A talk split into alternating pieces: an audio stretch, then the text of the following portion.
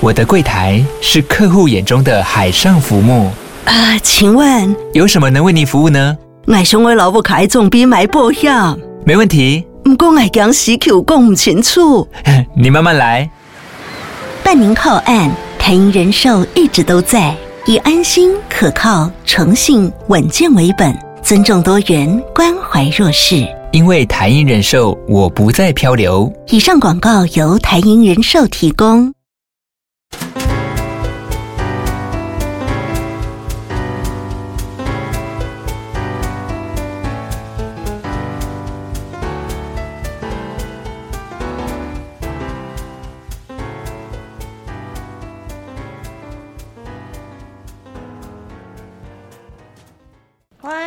听，宁可当吃货。现在时间是三月十一日，我刚看完了中华队对荷兰的经典赛。旁边有一个魔音陈我在笑。哎、欸，大家好，我是歪嘴鸡，我又来了。好，那今天临时跑来找歪嘴鸡录音，是因为，你那个咀嚼的声音真的是听起来，我要讲什么？哦、嗯，很明显的，这是故意的。好。那是因为我们上礼拜去看了新海诚的新作动画电影《铃芽之旅》，然后其实本来因为看了前两部之后呢，我对新海诚的评价就开始有点怕了，所以我直接在揪我的时候，我会说：“真的要吗？一定要吗？” 但还好有去看，因为看完之后我是喜欢的。嗯，我是觉得这一次我跟客人的评价会稍微差了一点点，但是我们都一致的认为比那个天气哎。比《天气之子》好非常多，有没有比你的名字好不好说？比《天气之子》我们认为是好非常多的。对，这这个部分的评价是完全一模一样的。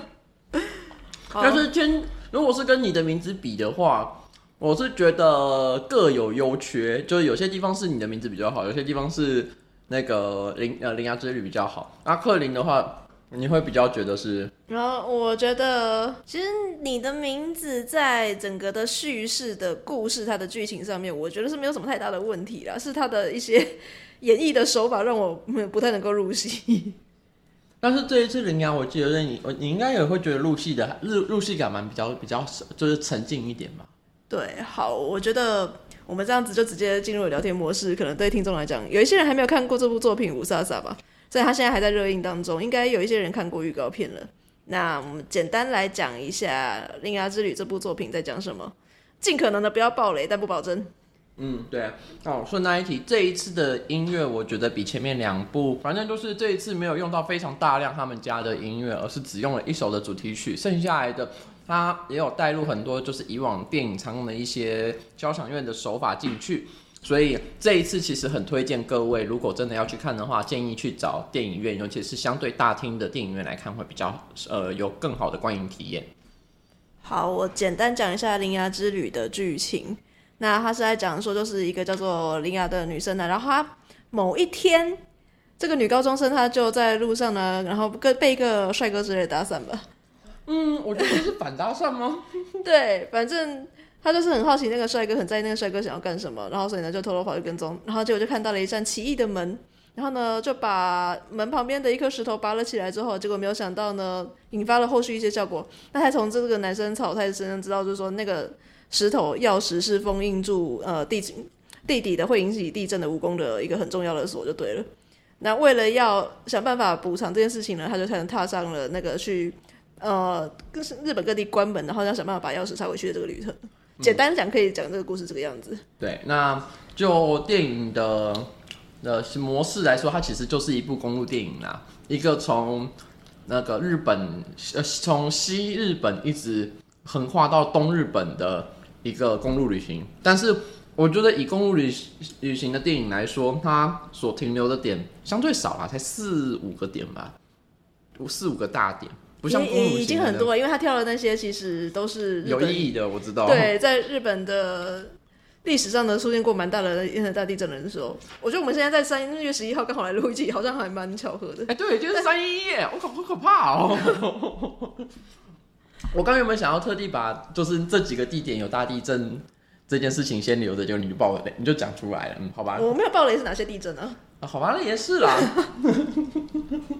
简单来说，这部戏的部分的话，嗯，对啦，就以我的就观点来看是，呃，有一些比较相对感情上不合理的地方，但是我觉得看新海诚的作品嘛，这部分我们就放开心去看，应该会有呃，就会就会很好看的，不要去想太多，用用感觉的，因为他毕竟是一个比较文艺倾向的电那导演，虽然在你的名字开始的战这个灾难三部曲之后，他慢慢的有想办法能够让大众比较理解他的故事，我不得不称赞这三部曲的优点在这里了。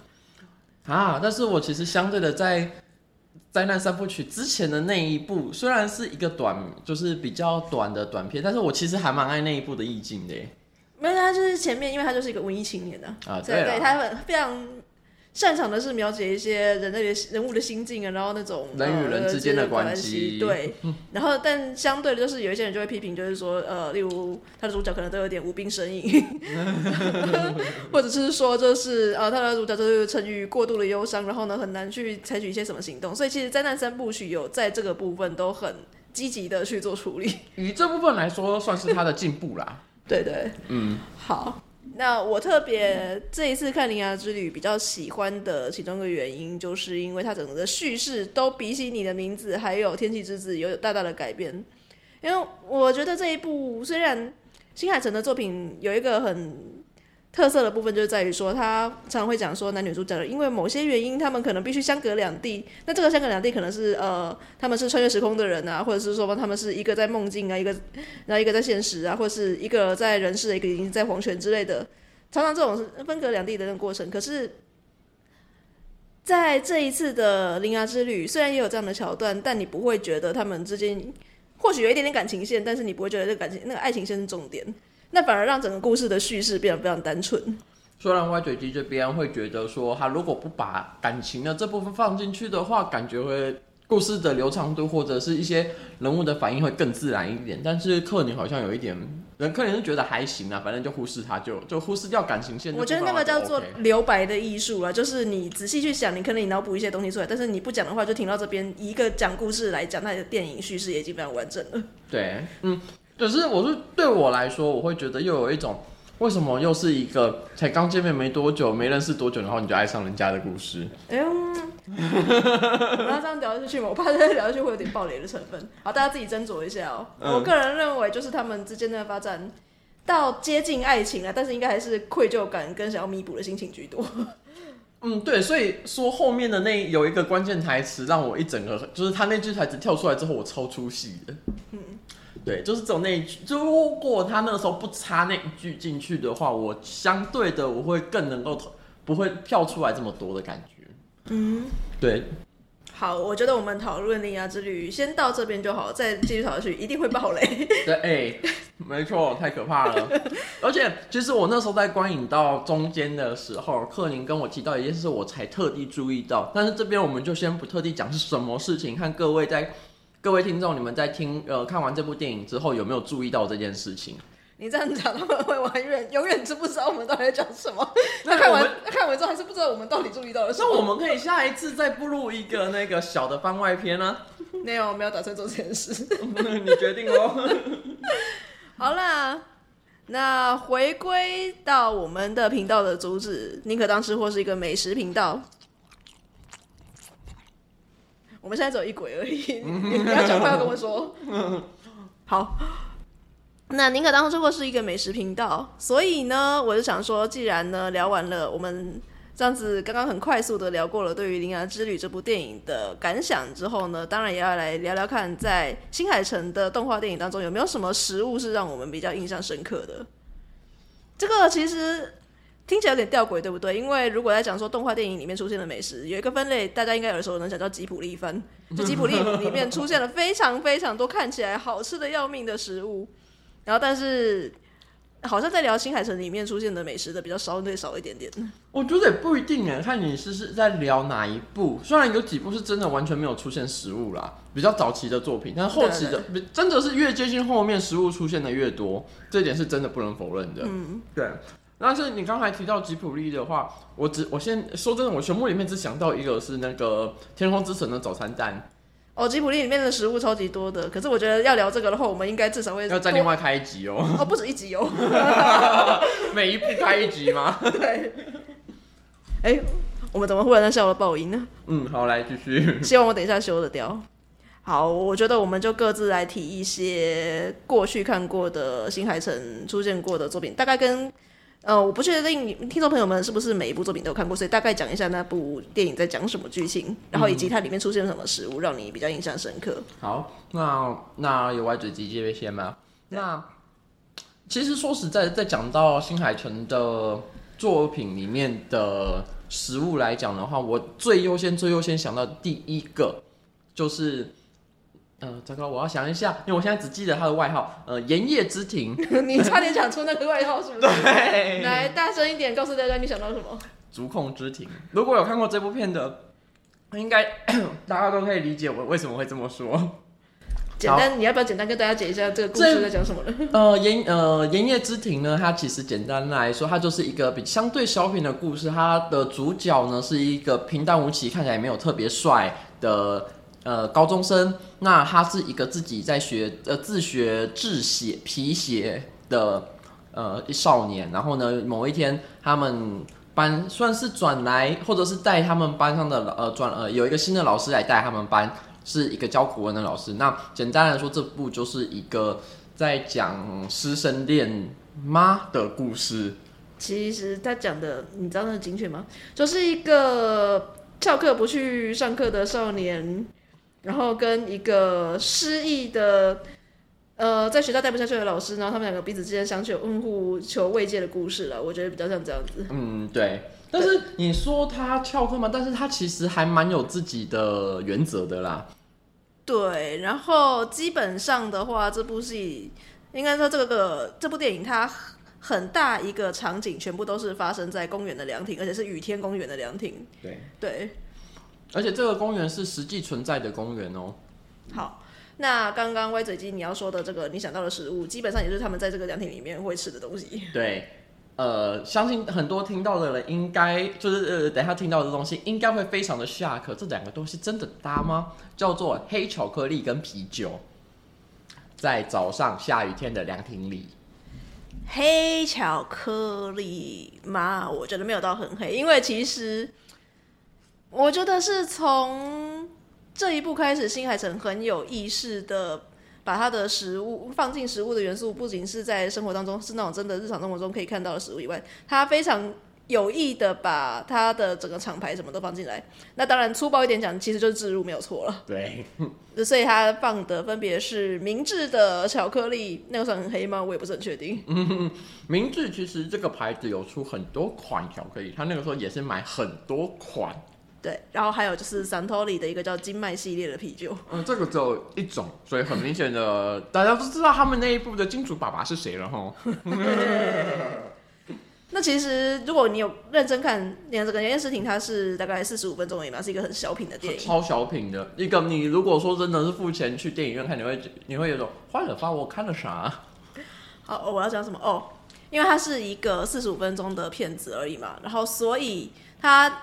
在演到蛮快速的地方，你就可以发现说，他设定里面就是那个女主角小雪老师，她基本上是设定成一个味觉有点问题的人，然后所以她真的能够比较辨认出有味道的东西就是苦的东西，那就可以理解说为什么她是喝啤酒吃黑巧克力这样子。对，而且他还说，大家讲很好吃哦，你要不要试试看？未成年不能饮酒啊，小小老师。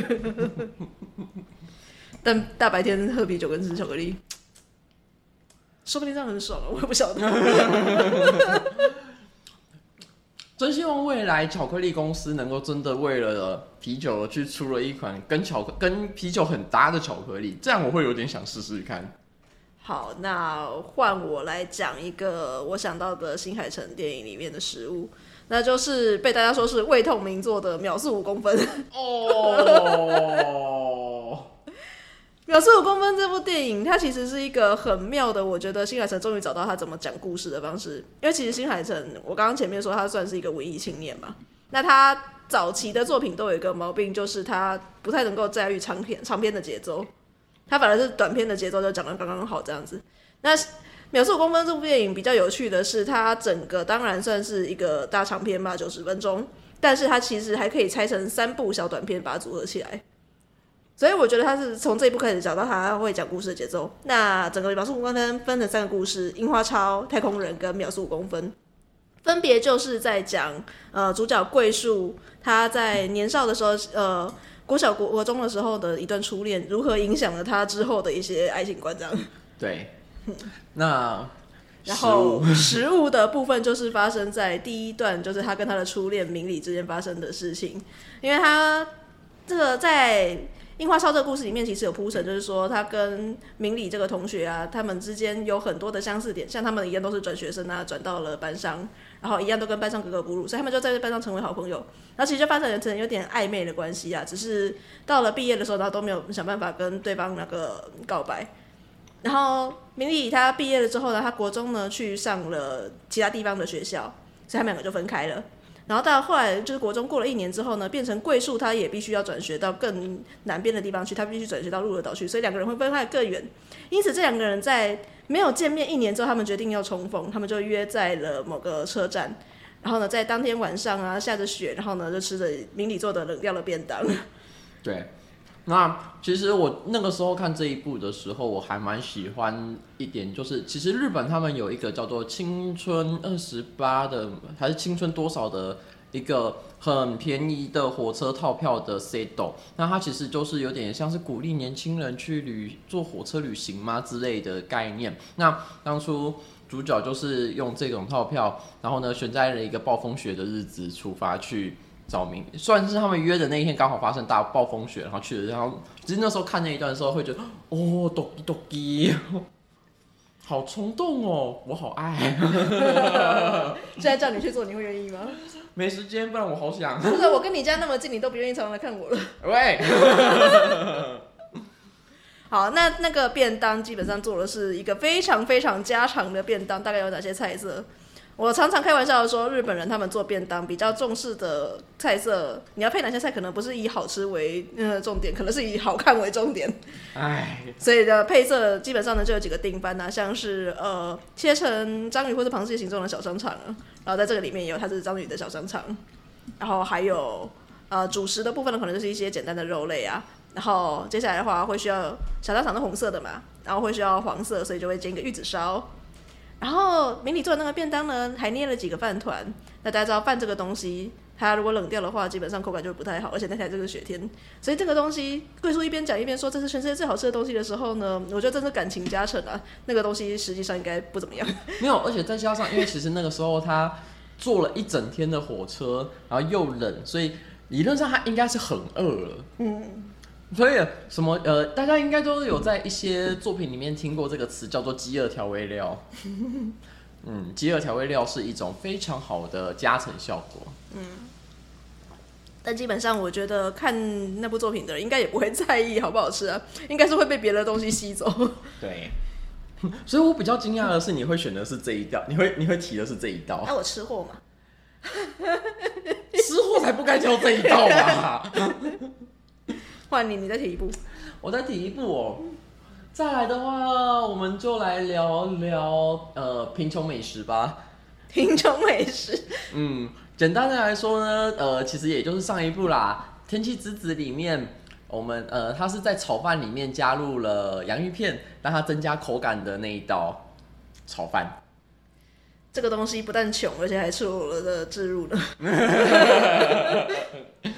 对，天气之子，你要不要上来跟大家讲一下什么样的故事？天气之子吗？嗯，简单来说呢，就是一个家暴中二小屁孩逃家到东京，跟呃孤苦无依的姐弟俩。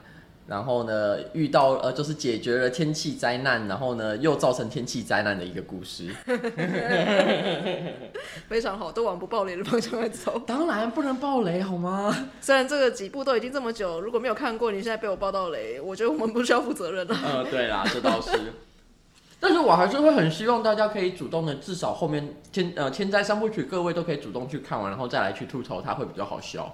好。那我本人是非常不喜欢《天气之子》，因为我觉得里面的这群小孩的思考模式实在是个有够屁。对。但我不能呃不能说我们刚刚提到食物嘛，这一部里面其实后面还有一个食物，我认真的是说它真的好吃，而且没有做任何其他的调味，叫做日清的杯面。难道不是应该是说那麦当劳的大麦克吗？哦，我其实没有那么爱大麦克，你知道吗？但是因为歪嘴鸡本人其实特别喜欢日清的 Cup Noodle 系列。那四呃那四个口味里面，除了酱油拉面之外，剩下来的三个口味是真的都很好吃。那你喜欢米肉吗？米肉其实我其实蛮喜欢的。你看，大家如果有吃过日清的杯面的话，就知道它里面有一个看起来像肉，吃起来完全不像肉的神秘的东西。对，而且那个肉其实只会出现在 Cup Noodle 系列，在其他的系列里面是看不到的哦。嗯，那后来日清有说啊，基本上那个就是各种大豆蛋白做出来的。肥肉，所以它其实是那个中华一番的那个麻婆豆腐里面的那种肉。对，但其实他们那个肉蛮好吃的，你知道吗？那因为呃，对啦，就像我刚刚提到的大纲来说，这一部因为主要的故事围绕在三个小呃小屁孩。啊，所以他们其实，而且再加上一个逃家，两个没呃爸爸妈妈算过世吗？反正就是没有长，就是没有家大人的情况下，他们其实没有什么钱，所以他们只能吃一些相对的比较贫穷的食物，在这一部里面。啊，看完《天气之子》的人应该都会对某一道食物非常有印象，那就是当主角梵高然后去那个芹菜他们、阳菜他们姐弟里家里面吃的时候，然后阳菜就说：“我下厨给你吃。”他就做了一道炒饭，这是被我说是赤裸裸的置入的置入了这个东西。对，这个炒饭它就是一个普通的蛋炒饭，然后在快起锅的时候呢，给它加入了一包胡食屋的海苔盐口味的洋芋片。然后炒完之后呢，接下来盛盘的时候还很有仪式感的，把它倒扣之后呢，在窗口的旁边，然后他种的那种豌豆苗里面捡了一点豌豆苗撒一下，啊、好像还需要看起来再漂亮一点吧，然后再打一颗生蛋黄上去，嗯，非常有仪式感的。嗯、对，顺带一提，打一颗生蛋黄上去这个动作只有在日本可以做哦，在台湾请千万不要干这种事情，你一定会拉肚子。嗯，有这个沙门氏菌的那个面菌，大家可以去 Google 一下沙门氏菌这个东西，食物中毒起来是有可能会死人的哦，可怕。太可怕了，对，所以不要轻易的尝试蛋生食这件事情了。啊，好啦，如果你现在人在日本的话，你可以试试看。好，那本来我也想要做这道鬼怪嘴鸡试试看，but but 就是因为刚刚那个沙门氏菌的问题。你确定不是另一个问题吗？以现在这个时间点来说，买不到蛋啦。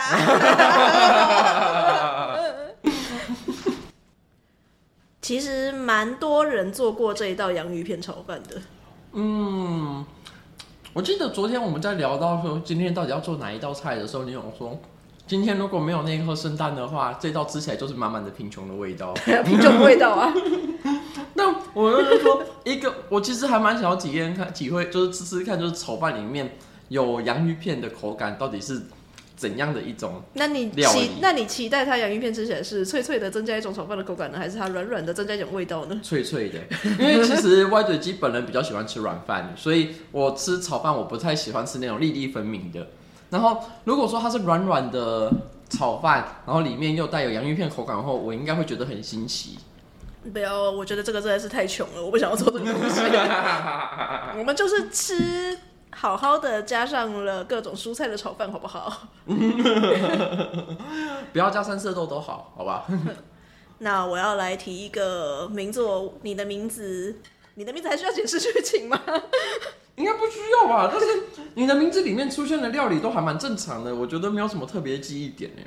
口嚼酒，那不是料理，那不是料理好吗？你想试试看吗？不要，那是给神喝的。可是，可是主角喝了耶。你知道吗？其实那个就科学的意义来说，他有可能是看到幻觉了，对不对？好，简单的，虽然我不提你的名字的故事大纲了，但帮大家回忆一下口交酒这个东西。因为故事的设定，女主角三叶她是一个巫女嘛，对，然后所以他们为了要祭祀的部分呢，巫女就会用她的樱桃小口去咀嚼米，然后呢，把这个带有酵素的米啊，然后拿去酿酒油。那个画面实在太美了，我不想看。而且这个东西还被男主角喝下去喽。Oh my god！我认真在想，他那时候怎么有办法把它喝下去呢？说不定他觉得这是一种奖励啊。歪嘴鸡的表情。不行。顺道一提，我们现在在聊的这个话题的时候，我其实正在吃着我们等一下要讲的主题。那让你接受。好，那 我们开始接回今天，呃，最后决定要介绍的食物就是，呃，在《铃鹿之旅》里面这位铃芽铃芽嘞，铃芽高手铃芽。铃芽之旅这部作品里面呢，我们的俏家少女呢，她在到了神户，没错吧？我没记错吧？到了神户的时候，神户寄宿的那个妈妈桑他们，呃，那个是一个算是 KTV，或者是你就把它想成小吃部唱歌的对对对，小吃部剧就是他们刚好营业结束之后，然后呢，跟呃妈妈桑还有小姐，就是店里面小姐他们三个人。呃，一起吃宵夜的时候做的那道料理，这道料理呢，就是呃一般的炒乌龙，再加上一个铃芽他们家在做这道料理的时候会特别加的一个很特殊的食材。嗯，因为那个剧情是，呃，大家想说铃芽他这么晚才回来，肚子饿了嘛，那能够做特快速做的东西的话，不然就得炒个乌龙好了。那也为了要表达对东道主的那个就是款待之意，就是说，哎、你有没有习惯乌龙炒乌龙里面加什么东西呀、啊？那本来应该不会是这么特殊的答案，结果铃芽就说：“我们家习惯加马铃薯沙拉。”我们真的在想，到底是谁想到会在炒乌龙里面加入马铃薯沙拉？我们那时候看到那一段，我就直接在电影院里面跟歪嘴鸡讲说：上一部是洋芋片炒饭，这一部是马铃薯沙拉。新海诚他一定是每次都在看推特上一些很奇怪的料理，到底哪来的创意呀、啊？但我不得不说，这如果是商业考量，他成功了，因为。上一部《天气之子》推出的时候，就很多人，超级多人在试做洋芋片炒饭呢。然后这一次，我我也因为这个原因，就做了这道东西给你吃啊。对，没错。所以各位，如果今天在听这段录音的时候，一直听到一段嚼食物的 ASMR 嘛，没错，我现我现在正在吃这一道料理。好，那基本上我今天做给歪嘴鸡吃的这个马铃薯沙拉加炒乌龙，啊，就是看我买得到什么样的蔬菜料嘛，所以蔬菜就没什么好提，就是。我的配料就是肉丝啊，然后呃高丽菜呀、胡萝卜啊、木耳、香菇这些很简单的料，然后就做了一个很简单的炒乌龙。调味的部分倒是可以稍微说一下啦，因为我想说尽量还原它剧里面的情节，它应该是一个比较日式的口味吧。那日式口味的不管炒面或炒乌龙，它通常会是用那种呃中浓酱然后下去炒的。是一个有一点点偏酸一点的味道，所以你会吃到一个酸味，是因为你们这边刚好有乌醋，所以我就加了一点点醋下去提。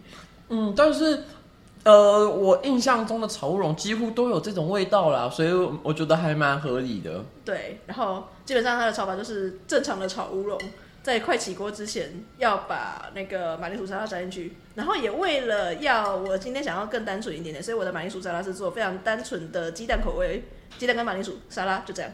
嗯。但吃完之后觉得感觉如何？嗯，这个炒乌龙有点粉粉的感觉，粉粉的感觉。对，超粉，就是它有蛋沙拉，蛋沙拉里面那个粉跟马铃薯沙拉的那个粉的感觉，就是 mix 在一起之后裹裹在乌龙面上面。怎么说呢？就有一种沙拉是沙拉，乌龙面是乌龙面，他们两个并没有很好的合在一起的 feel。我那时候其实看电影的时候，我大概也可以猜得到它是什么样的味道。可是他们吃完的感觉，就会说：“天哪，好好吃哦！天哪，看起来就好胖，可是好好吃哦，怎么办？”